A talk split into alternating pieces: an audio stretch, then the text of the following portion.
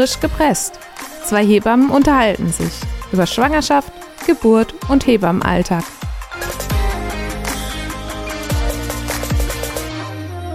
Herzlich willkommen bei der neuen Folge des Podcasts der Deutschen Hebammenhilfe. Das ist Katja, meine Kollegin.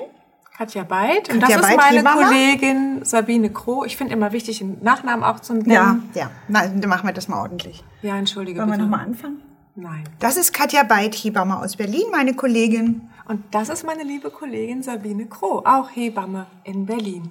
Genau, in der neuen Folge äh, geht es jetzt noch mal ein bisschen um das Thema alte und junge oder neue und erfahrene Kollegin.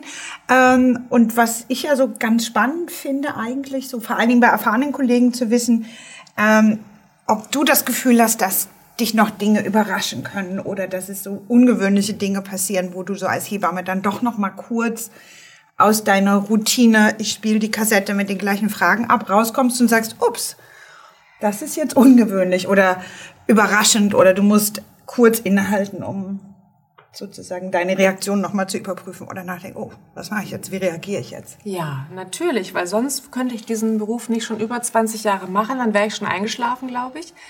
Äh, Da gibt es natürlich auch Sachen, wo man denkt, oh Mann, das habe ich jetzt schon so oft erzählt oder ich möchte nicht zweimal was zum Beckenboden hintereinander erzählen.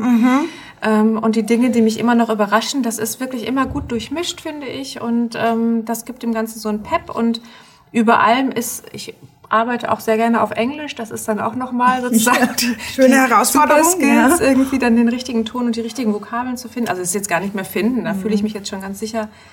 Und ansonsten, ähm, ja, gibt es immer noch Sachen, die mich überraschen. Und ähm, das sind zum Beispiel sowas wie, äh, wenn Frauen eine spezielle Erkrankung haben oder wenn Kinder krank sind oder wenn Kinder natürlich auch versterben. Also wenn äh, Schwangerschaften nicht glücklich enden. Mhm. Das sind solche Sachen. Oder auch lustige Sachen wie, äh, was weiß ich, der Mann öffnet mir beim Wochenbett Hausbesuch äh, nackt die Tür. das ist das, der Klassiker. So dieses Jahr, ihr seid ja Hebammen, für euch ist das ja alles egal. so ist ja alles sehr körperlich, aber naja gut, könntest du dir bitte eine Hose anziehen? Äh, Ja, Oder der die. Umarmung an der Tür. Der Mann hat nur eine Boxershorts Ja. an, kommt so warm und kuschelig aus dem Bett und drückt einen so an, also vor der Pandemie. Und dann ist es mal so schnell gegangen, dass ich gar nicht so schnell reagieren konnte und dass ich so dachte, das ist mir jetzt einfach zu viel. Und dann habe ich das nachher aber auch gesagt. Dass er dich in Genau. Boxershorts umarmt hat. Ja, Sah und- gut aus? Ähm, Jetzt glaube mal, also, schon. also, wer würde ich jetzt, ja. Das ist ja, glaube ich, ein Unterschied, ob jemand auf dich zukommt, wo du denkst, boah, oder denkst du, ach ja, das ist nein, der sah schon gut aus. Ja, glaube dann, ich. dann, dann geht das ja auch immer noch. Wer sieht nicht gut aus mit 35, also. Ach, Dinge zwischen Himmel und Erde. Okay, und wie geht's? Also hast du auch mal irgendwie, hast du auch so Sachen, Ja, also die der, nackte, der nackte Mann ist schon der Klassiker. Oder Paare, die dann, ähm, wenn man zum Hausbesuch ist, zum Beispiel sich anfangen zu streiten. Das finde ich immer eine unglaubliche Herausforderung, meine Position zu finden. Sage ich was, hänge ich mich rein, versuche ich das zu coachen, wo ist, gucke ich hin, positioniere ich mich zu der Frau oder zu dem Mann. Ähm, und da gab es ja auch eine ganz ähm, im, im August eine tolle, tolle Spiegelausgabe zu, mit dem Thema äh, die neuen die neuen Väter des Landes oder neue Väter braucht das Land oder hat das Land in Klammern, wenn die Frauen sie lassen. Ne? Also wo wir natürlich mit viel Erfahrung auch diese Rollenverteilung sehen, die sich ändern, Rollenwahrnehmung, wie sie ausgeführt wird in den Familien, nochmal getriggert auch von sozusagen internationalem Publikum, ne? wo die Kulturen nochmal ganz anders dieses Familienbild abbilden. Äh, das finde ich schon auch wirklich äh, manchmal herausfordernd, dann äh, sozusagen nicht das aufzupressen, was ich mir vorstelle, sondern einfach auch zu akzeptieren, okay, die machen das jetzt anders. Oder die streiten jetzt eben auch, wenn ich dabei bin, was ich manchmal, was mich unangenehm berührt, weil eigentlich so ist es jetzt meine Aufgabe als Hebamme, diesen Streit wahrzunehmen als Wochenbettkomplikation, dass sie irgendwie ein Problem haben, was sie nicht lösen können. Oder ist es was wirklich ganz Privates, was mich gar nichts angeht? Das finde ich schon auch wirklich äh, so eher auf der Ebene herausfordernd. Und na klar, fachliche Dinge.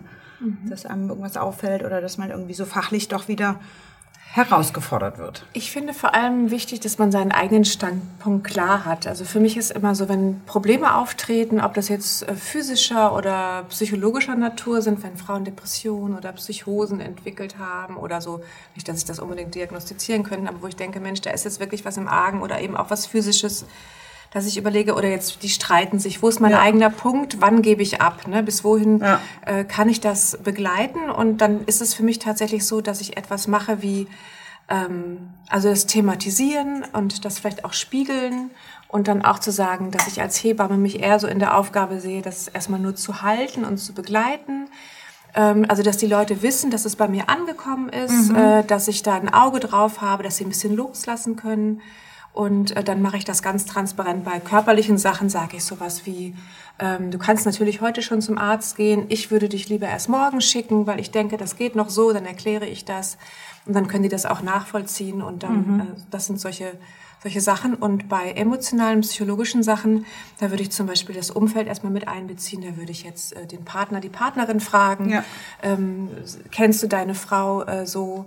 Äh, ist das für dich etwas Bekanntes äh, oder ist das schon auffällig? Und ich habe sowas schon erlebt, dass im Rausgehen äh, der Mann hat das erst verneint und dann im, im Flur, als ich meine Schuhe anzog, sagte er dann so, dass er sich ganz große Sorgen mache um seine Frau und mhm also das war dann schon, wie gehe ich damit um? Dann war einfach so meins, okay, ich mache jetzt nicht mit dem ähm, nee. so eine Verbrüderung ja. und sie sitzt nebenan und hört es vielleicht und verliert ihr Vertrauen, sondern habe mich dann bedankt und bin dann noch mal rein und meinte, du, vielleicht so, also habe gar nicht gesagt, der Mann hat mir erzählt, ich gesagt, ich ja. denke, wir müssten Schwierig, jetzt da noch ja. mal ran und da brauchen wir Hilfe, also weil ich bin Hebamme, ich bin ausgebildet als Hebamme. Natürlich durch Fortbildung habe ich auch so Skills in, weiß nicht, vielleicht Gesprächsführung oder mhm. also so psychologischer Natur, aber ich kann das nicht leisten, was eine Psychologin macht oder auf, ein Psychologe. Auf gar keinen Fall. Und ähm, genau, weil ich es auch gar nicht auffangen kann. Und dann ähm, empfehle ich das. Und manchmal bin ich auch ein bisschen pushy dann, dass ich sage, jetzt komm, überleg doch nochmal. Ne? Aber letztendlich äh, kann ich da nichts bewirken, außer das zu spiegeln und zu empfehlen. Und meist ist es auch gut. Also reicht das auch. Ja, ja, ja. Das, ne? das Wichtige ist eben, glaube ich, schon auch wirklich unsere, unsere sozusagen die Grenzen, unsere Kompetenzen auch genau. zu erkennen und mhm. auch wirklich Hilfe zu holen. Ähm, aber wie, wie bist du oder wie, wie bist du abgesichert? Also bist du, du bist ja Haftpflichtversichert? So, weißt, weißt, ja. hast du genau als Hebamme auf dem Schirm, was genau die Haftpflichtversicherung abdeckt? Ja. Für deine Freiberuflichkeit? Ja, also ich mache ja keine Geburtshilfe. Das heißt, es gibt bei den Versicherungen verschiedene Formen, Versicherungsformen. Hebamme mit oder ohne Geburtshilfe, angestellt, äh, keine Ahnung, was es noch alles gibt, Beleg. Ich könnte jetzt nachschauen. Ähm, auf jeden Katja Fall. hat den Zettel mitgebracht mit den versicherten Formen. Wir haben uns sehr gut vorbereitet, weil ehrlich gesagt, wir haben es beide nicht genau gewusst, die Summen. Äh, genau. Was, wie, welche Summen wer wie wann bezahlt, äh, weil wir auch schon wirklich so lange im Job sind und äh, aber das ist schon noch wirklich mal auch vor allen Dingen für junge Hebammen gut zu wissen, diese äh, Versicherungsthematik, dass man sich auch wirklich darüber bewusst ist, dass man ja auch in einer rechtlichen Verantwortung ist in diesem Job und ähm, äh, bestimmte auch Berufsordnungen klar beschriebene Grenzen einfach auch nicht überschreitet und eben auch nochmal wirklich, vielleicht kannst du es nochmal erklären, was, was wirklich in dieser Versicherung drin ist und warum es ein Unterschied ist für die Hebammen. Es ist ja immer so dieses Mitleidsbekundung, man geht auf eine Party. Ich mittlerweile sage schon, ich bin Friseuse, einfach um dieses Mitleid mir ersparen. Friseurin. Äh, dann das ja, oder Kosmetikerin oder manchmal sage ich auch was anderes und dann kommt immer so, oh Gott, du Arme, das ist ja furchtbar, Hebamme. Also nicht so, boah, was für ein geiler Job, sondern ihr mit den Versicherungen, das tut mir wirklich leid. Nein, das ist anders. Sie sagen dann immer, wie ist denn das jetzt mit den ja, Versicherungen? Ist, also oh manchmal fragen sie, aber eigentlich kommt immer das und oh. manchmal habe ich das Gefühl, sie wollen mir gleich fünf Euro zustecken. Ja, so, ne, genau. Ne, so, weil und wir so arm dran sind.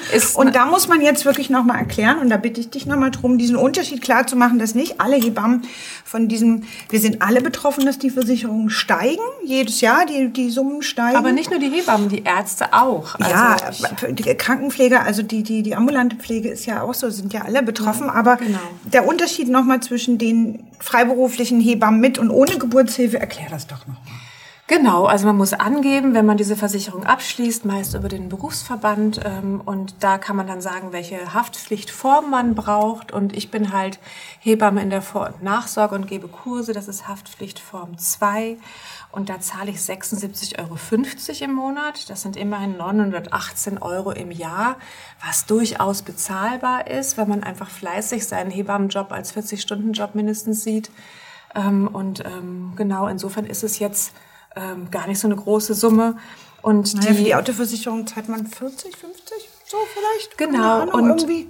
genau und mhm. die ähm, die Hebammen, die geburtshilflich arbeiten, die haben eine ja sieben, neun, neuntausend Euro. Ich dachte, es wären jetzt sieben erst im Sommer gewesen, nochmal. Also es ist horrend viel. Es ist Aber natürlich viel. ist der Schaden, der entstehen könnte, also dass ähm, der Mensch, die Menschen, die dann da ähm, entschädigt werden müssen, das ist natürlich viel höher. Aber jetzt ich einfach Vor- und Nachsorge, da hat man einfach, äh, da werden Personenschäden auch mit abgedeckt, ne, wenn jetzt irgendwie was mit dem Kindchen wäre oder mit der Wöchnerin, wenn ich da was übersähe. Sachschäden, Umweltschäden, lustigerweise, Vermögensschäden. Und das Umweltschäden, was bedeutet das? Ja, wenn ich Praxisräume habe und dann schlägt da der Blitz ein oder so. Ach so, Bitte, ich dachte, Versicherungsleute, ich, vielleicht bei der Frau nicht. die Pflanze um...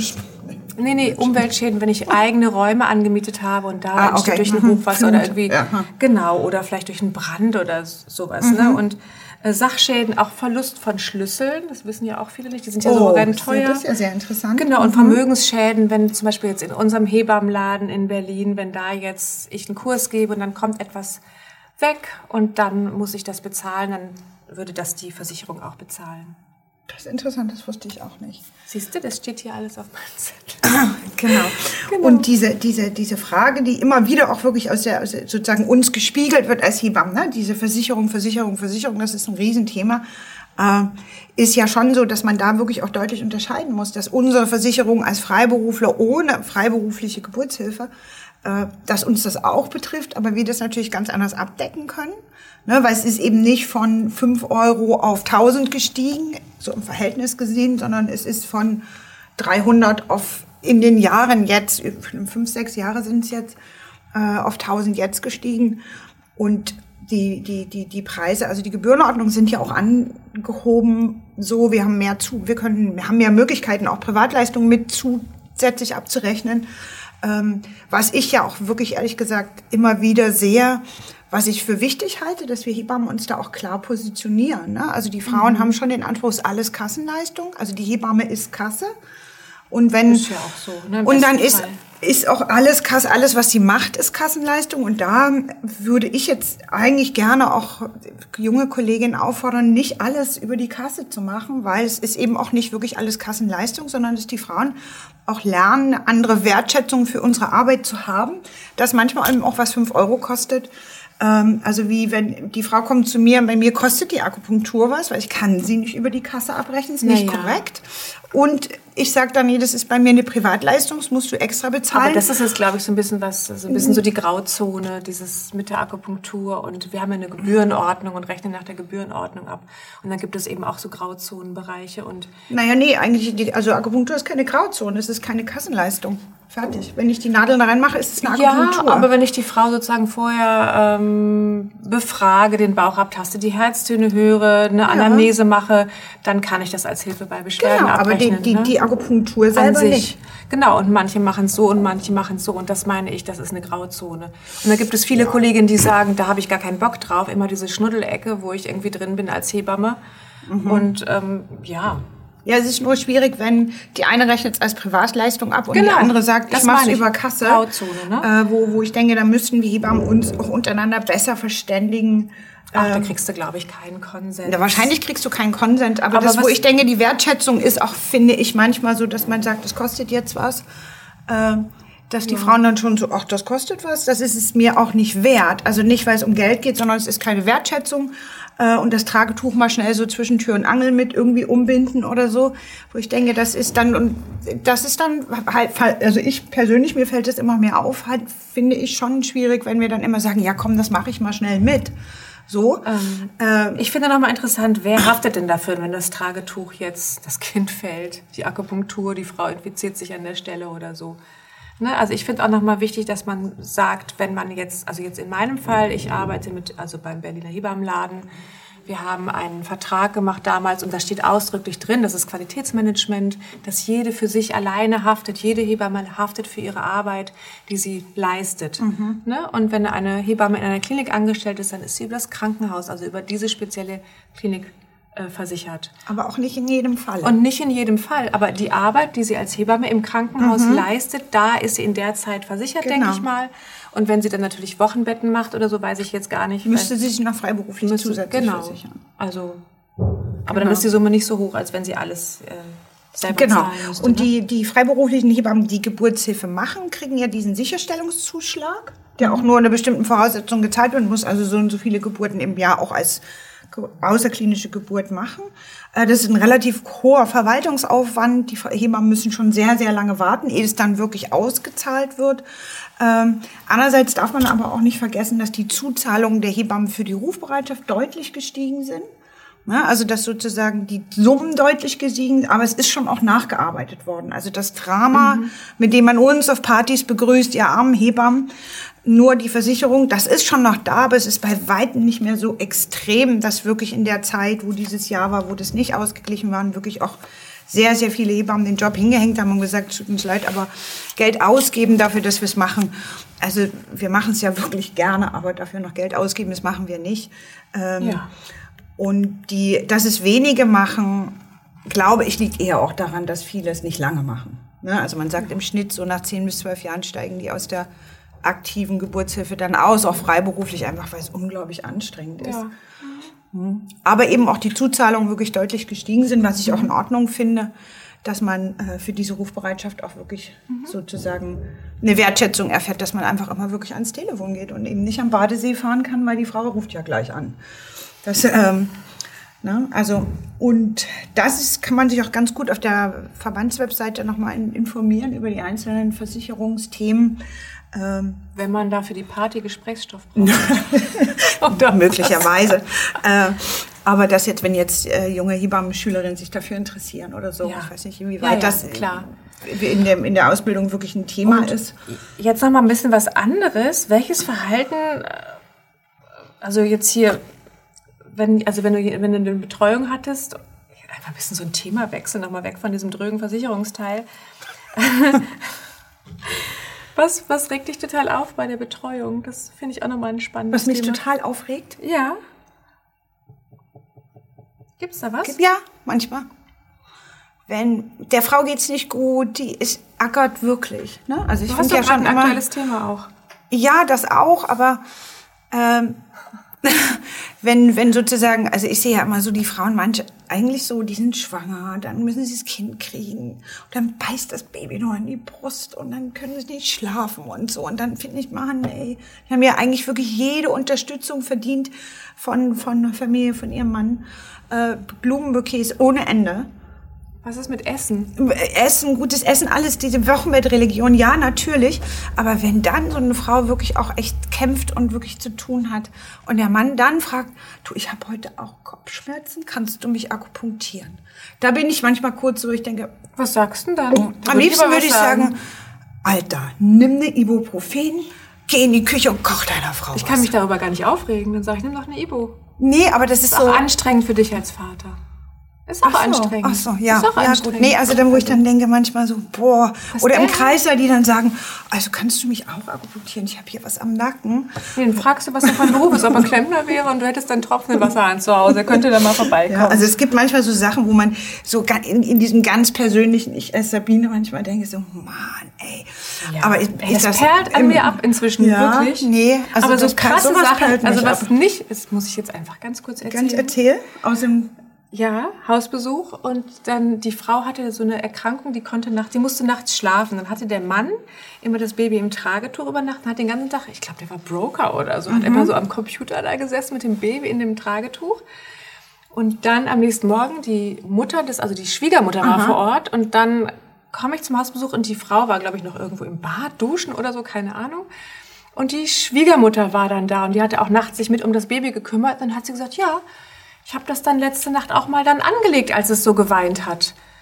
Und ich war so ganz kurz so, musste kurz so atmen, habe mich so geschüttelt. Okay. Und dann dachte ich, okay, es ist nicht an mir, das zu bewerten. Und Nee, dann habe nicht. ich, hab ich einfach so gefragt, äh, und hattest du das besprochen mit deiner Schwiegertochter? Nö, die war ja, die hat ja geschlafen. Und dann hat die Frau nachher, dann war die Schwiegermutter weg und dann stand die Frau neben mir und hat dann sowas, hat gesagt, ja, du, die hat das gemacht, ich finde das so ekelhaft. Und das fand ich ganz schlimm. Das hat mir das Herz zerrissen sozusagen. Und also da bin ich um natürlich... das zu beruhigen, das Baby. Ja, die hat ja keine Milch, Ja. keine Milch in der, hat ja kein Brusternährungsset oder irgendwie, also keinen Schlauch, den man sich so neben den Nippel Das klebt. ist ein bisschen übergriffig, aber eigentlich ist es ja, Also Ja, ich kenne es jetzt, also aber es ist, es ist was anderes, ob du eine Milchschwester hast. Ne? Also sozusagen eine Schwester kriegt ein Kind, also zwei Schwestern kriegen ein Kind und dann die eine hat nicht genug muss Milch. man und dann dafür man, verschwestert sein oder kann man auch mit seiner besten Freundin? man kann mit seiner besten Freundin So. auch Milchschwester sein. Ach so. Ich glaube, das kommt. Ja. Das also ich hab habe ich das ja in Afrika sozusagen wirklich erlebt, dass das dort so was ganz Normales ist, dass die eben die Ja. Nachbarinnen die anlegen und bei uns ist ein Riesendrama. Wenn Ja, aber das, die oh. Frau war dann mindestens so alt wie wir oder noch älter. Und die Ach Frau, so, oh. oh.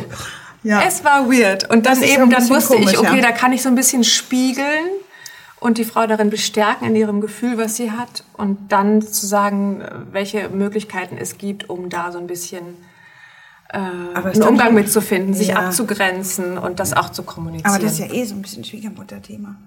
ja, das Ja. ist auch ein schönes Thema. Das ist auch ein schönes Thema. ein Schwiegermutter, eigenes die, Thema. Schwieger, Die Eltern. Die, die Schwiegermutter. und die Alten, Ja, die autoritäre genau. Erziehung. Ähm, Genau. Also manchmal, was mich noch so manchmal so ein bisschen aufregt, ist, wenn ich sozusagen, ich komme rein, die Tür geht auf und ich habe eigentlich noch die Mütze und die Jacke an und die Schuhe und es geht die Fragerei schon los. Ich bin total aus dem Out, außer Atem, weil ich im fünften Etage, wo ich dann manchmal sage, stopp, lasst mir erstmal wirklich kurz wenigstens die Jacke ablegen. Äh, weil das manchmal so, oder die bringen einen noch zur Tür, so, weißt du, so, und man zieht dann die Jacke an und dann noch eine Frage. Also manchmal eben, aber man muss das auch lernen, sich dann eben wirklich abzugrenzen, sagen, stopp, äh, oder das besprechen wir morgen. Genau. Und also aber ich meine, ich manchmal auch denke, pff, Ich finde, es macht es auch einfacher, wenn man es im Vorfeld so ein bisschen Ja. geklärt hat, wie das Ja. abläuft. Und ich erzähle das ganz detailliert beim Vorgespräch, wie ein Hausbesuch abläuft. Also die ersten drängenden, akuten, wenn alles noch so Ja. groß und neu ist. Und dann nachher, sage ich mal, gibt es einen Zeitpunkt, wo er dann vor mir sitzt und sagt, wir haben gar keine Fragen, dann ist es den Leuten oder. Hausbesuch vergessen. Man steht vor der Tür, klingelt, Ja, genau. Und dann eben, dann gibt es, ich nenne das immer späte Themen, ne, wo man über Beckenbodengymnastik oder Verhütung oder so spricht mit den Leuten. Und dann haben die schon mal so ein bisschen was, womit die sch- äh, starten. Und eben auch da wieder vorher meine eigene Grenze zu kennen. Ähm, mir macht das wirklich gar nichts aus. Ich denke, die haben, die machen fast was ganz anderes beruflich und denken dann, das gehört dazu, weil man ist schon nah dran, man ist schon, vielleicht fühlt sich das für die sogar fast freundschaftlich manchmal an. Ich Ja. weiß es nicht. Ähm, und dann einfach zu sagen, du, ey, jetzt warte mal, muss ja erstmal meine Schuhe ausziehen. Geh schon mal vor, ich komme gleich. Oder Ja. ne, ich wasche mir erstmal die Hände und dann gehen wir mal vor in die Stube. in die Stube.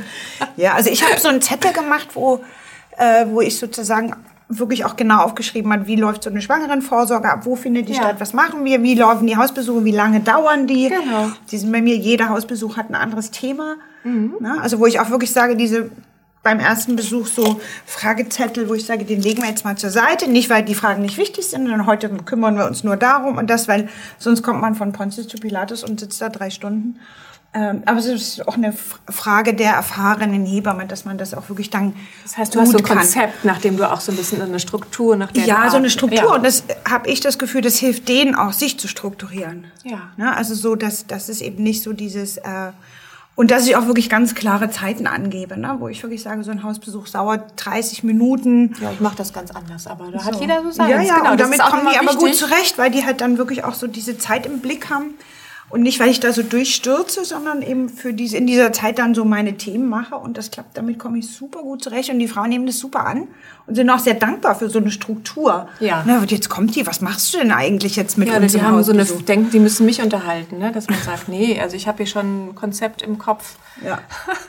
Wir müssen mich nicht unterhalten. Und dann sage ich, ein Hausbesuch muss auch nicht immer eine Stunde dauern. Der kann auch, es kann auch drei Minuten dauern. Ne? Also, Na, drei Minuten hast du ja noch nicht mal die Schuhe ausgezogen, aber naja, so, also man das gucken muss, ob ja. das Kind gelb geworden ist und das ist am Wochenende und dann einfach nur Schuhe aus, Hände waschen, Kind zum Fenster und dann sagt man, jo, alles gut, habt ihr Fragen und dann geht man wieder. Ne? Ja, also das ist schon, das ist wirklich so ein Unterschied zwischen jung und alt, dass man das so ein bisschen besser oder erfahren und neu besser Ja. strukturieren kann und sich auch besser. Nee, ich sag nicht alt.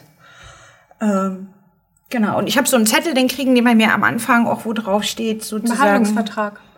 Nee, das drin ist nur, steht, was du so machst? Nee, das ist so ein richtiger normaler A4-Zettel, wo ich das aufgeschrieben habe, wie was ungefähr abläuft, wie viel Vorsorgen man machen kann, wie viel, so, damit die einfach so einen Fahrplan haben, weil die kommen ja immer Das möchte ich mal haben.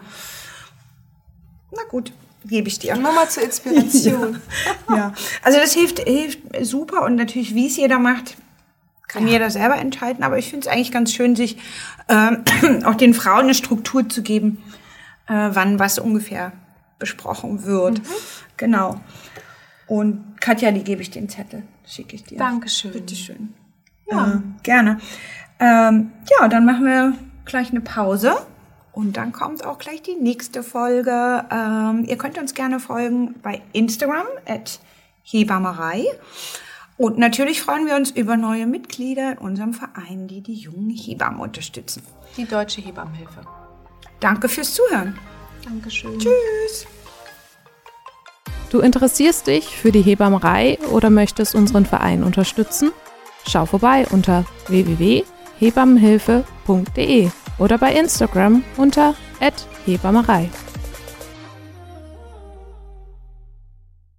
Frisch gepresst. Zwei Hebammen unterhalten sich über Schwangerschaft, Geburt und Hebammenalltag. Eine Produktion der Deutschen Hebammenhilfe.